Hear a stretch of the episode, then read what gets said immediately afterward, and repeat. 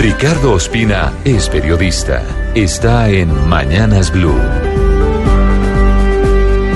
6 de la mañana 29 minutos. Esta declaración que vamos a escuchar que hizo el pasado 27 de noviembre el director de Fiscalías Luis González en Blue Radio sobre la investigación por la extraña muerte de Jorge Pisano, el hombre que alertó desde hace al menos tres años a Néstor Humberto Martínez sobre la corrupción en la construcción de la Ruta del Sol Tramo 2, pudo haberle costado el puesto al que durante ocho años fue director de Medicina Legal Carlos Eduardo Valdés. La empleada nos dice que a las tres horas que llegó encontró la toalla que la encontró con una mancha café y que a él ya le pareció esa mancha rara.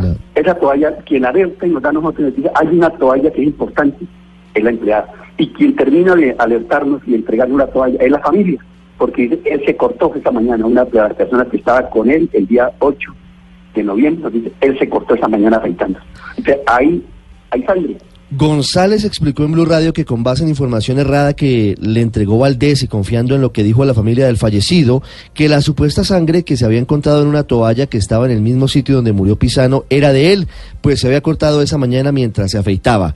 En la toalla no había sangre sino saliva, como lo certificó en un documento del pasado 26 de noviembre el Laboratorio de Biología Forense del Instituto de Medicina Legal, que fue enviado a la Fiscalía Primera de Funza, donde investigan la extraña muerte de Pisano y de su hijo Alejandro, quien según el instituto sí murió por consumo de cianuro de potasio.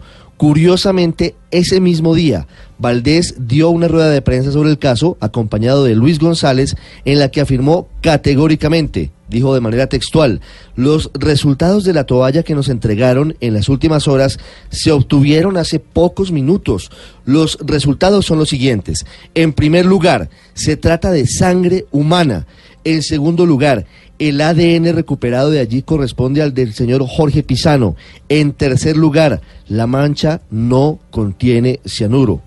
¿Por qué Valdés informaba erróneamente que era sangre humana, que además era de Jorge Enrique Pisano y que no tenía cianuro, cuando a esa misma hora sus peritos le entregaban a la fiscalía un reporte desmintiendo tajantemente su declaración?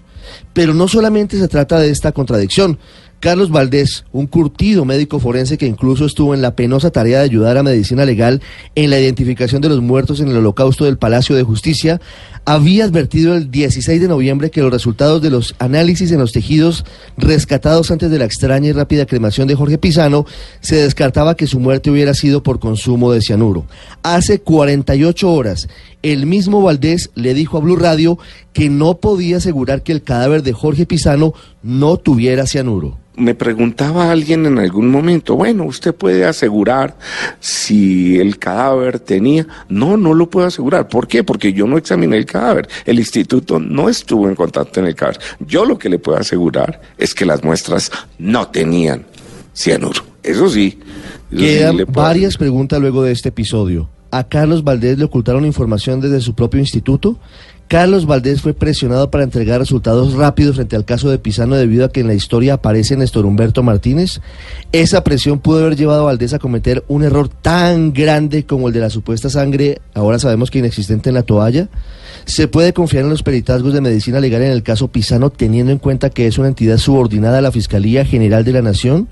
¿Podría el fiscal ad hoc Leonardo Espinosa, que se posesionó ayer en privado ante el presidente Duque, asumir las investigaciones por la muerte de los Pisano?